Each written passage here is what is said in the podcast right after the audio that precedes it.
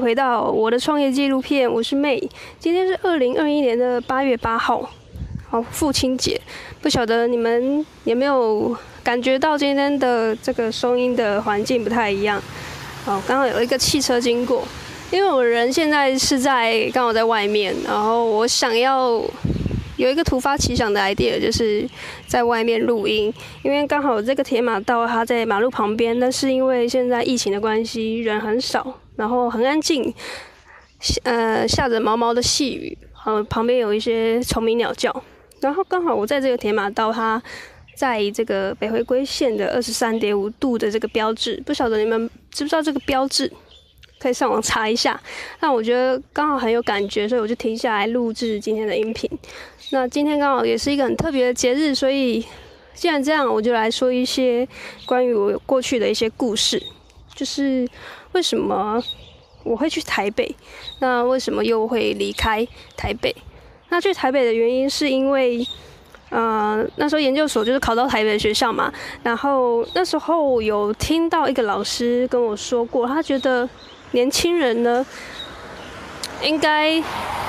要去台北一次。啊，那时候大学刚毕业，二十三、二十三、二二、二三岁左右。然后那时候听到就觉得，哎，好像也蛮有道理的。然后那时候其实我大学毕业也很迷惘，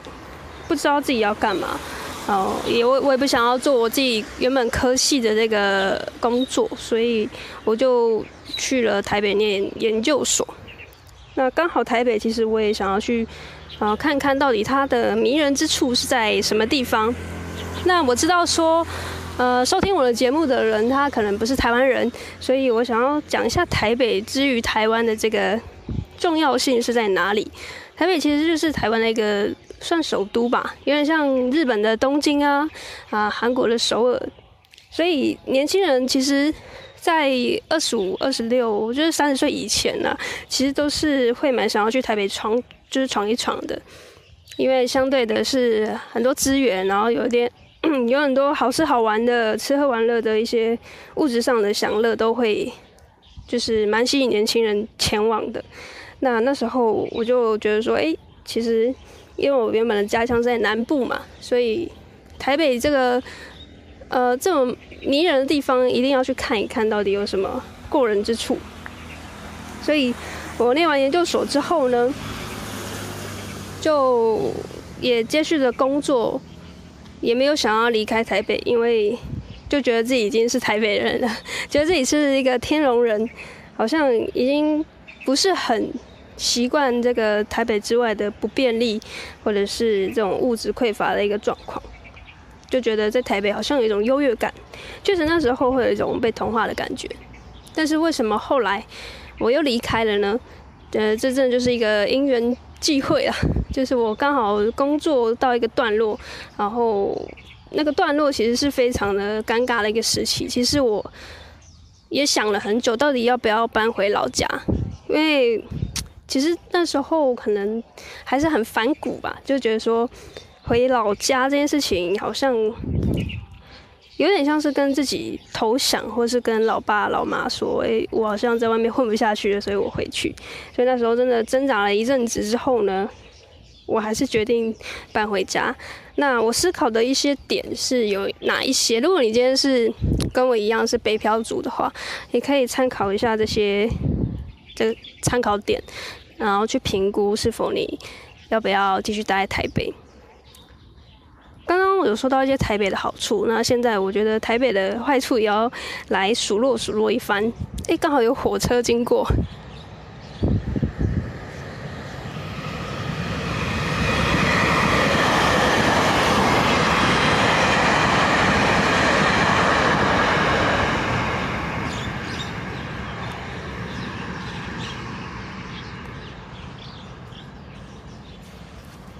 好，OK，我没有骗你们吧？真的有火车经过，所以我人真的在这个三十二十三点五度半的这个旁边的铁马道。好，那我刚才说到哪？哦，就是我要说一下，就是待在台北的坏处。那台待在台北呢，其实如果是在外面租房子的话，你是没有任何的亲戚是在那里有房子，你寄居在那里，你真的必须就是每个月要花至少一万块左右的这个房租。一万块，再加上你的通勤费用哦，还有吃哦，算一算应该也要一万五、一万六吧，对不对？你再怎么节省，可能这个数字都一定是要的。那年轻人刚出社会，其实在台湾的薪资顶多三四万吧，三四万，然后扣掉一万五、一万六，哇，那个就直接扣掉一半了。那我就那时候刚好要离职，我在一个到底要不要留下来这个挣扎的一个非常痛苦的状况之下，我一直有告诉我自己，我到底要在台北待多久，然后到底待多久之后才可以有一个。稳定的算是应该说，我那时候会思考的是，在台北，我待这个公司到底要多久之后，我才可以突破我这个薪资的门槛？我到底要什么时候才可以爬到主管阶级，然后月入可能五六万、六七万，然后甚至我之后真的是在台北自产，然后再怎么算，用计不管是计算机还是我用自己的心算，都怎么算都算不过去。就是我可能在台北待再待太久。我还是一一条毒蛇，我还是没有办法有过多的呃，这个就是算是我的积蓄啦。再再怎么样，好像就是会上不来，或者是上升的很慢。每年都是要必须用很节省的方式去累积资产，然后工作的状态我也没有到非常的满意。哦，对，那时候就也想说要换工作。所以，假设你现在在考虑要不要搬回老家，或者是刚好疫情的关系，你想要离开你所在的城市，回到老家也好，或者是去到别的城市，你可以去评估一下，就是你每个月赚的薪水，跟你实际上每个月要固定支出的这个费用，包含房租、包含吃喝玩乐这些的，你自己去评估一下，到底这样扣下来的净值是否会大于你现在的状况。然后再去思考说，你将来要去的的那个城市，是不是可以自产，是不是可以长久的待在那个地方，然后可能组个家庭也好，或者是想要定下来。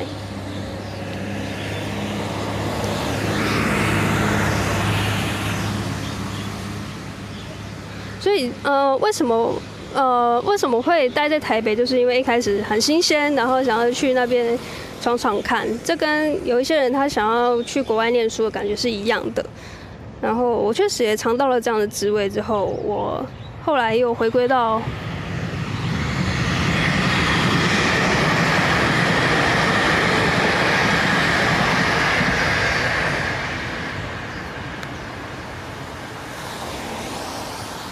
那后来又回归到就是呃。务实的层面，可能接近你，你可能接近三十岁啊，三十一二岁，你就会开始思考未来。那你就会发现到说，其实你待在台北是没有那么划算的一个交易，除非你今天真的赚了非常多钱。但是我相信绝大部分的人是没有在一时半刻有这样的能力的。所以呢，嗯、呃，假设你现在在评估说到底要不要要不要去台北发展，我觉得是可以闯闯看的。但是你至于要待多久，你可能就要做一个长期的规划。然后，嗯、呃，想想看你，你多久之后要存多少钱，然后离开这里，然后去到下一个地方。那以上就是我今天这期节目要跟大家分享的，关于为什么我待在台北，那为什么我也会离开。那跟大家分享一下，我离开台北之后，到现在也搬回老家，也快要三年的时间。那其实物质上的享乐真的是减掉了 很大一半。基本上，我现在也已经没有在追很快时尚的东西，或者是娱乐产业，然后或者是要追求什么名牌之类的。所以对我来说，去掉这些物质的东西，我确实真的没有 没有一个必须的理由要再待在台北。那回来这个老家南部之后呢，我就发现到，其实除了物质上的这些享乐之外，我心灵上的这种愉悦程度，其实是比在台北的时候。高上许多了，而且我觉得真的是有有可能是大家说我，大家说老了之后就想要回老老家啊，南部种田，大概是这种概念吧。就是你你去掉这些物质的东西，你接下来要追求的反而是心灵上的这些自由跟啊渴望。你想要嗯，在以一个快乐的一个心情去度过你接下来的人生，还有你的规划。所以我，我并不会鼓励说你一开始就走这个方向，除非你本身就是很喜欢这种南部的生活，或是花东的这种乡间的这种生活，就是你可能本来就无欲无求的人。但是我是经过这样的一个转换，我先体验过了这些年轻人所谓的有的没的、好的坏的、刺激的这些非常多的事情之后，我才体会到，慢慢体会到，我确实可能不需要这么多。那我想要接下来下一个阶段，我自己人生下一个阶段，我想要追求的是比较心灵上的快乐，然后跟家人朋友多一点相处的时间跟生活，也是因为这样，我才决定离开体制内的一个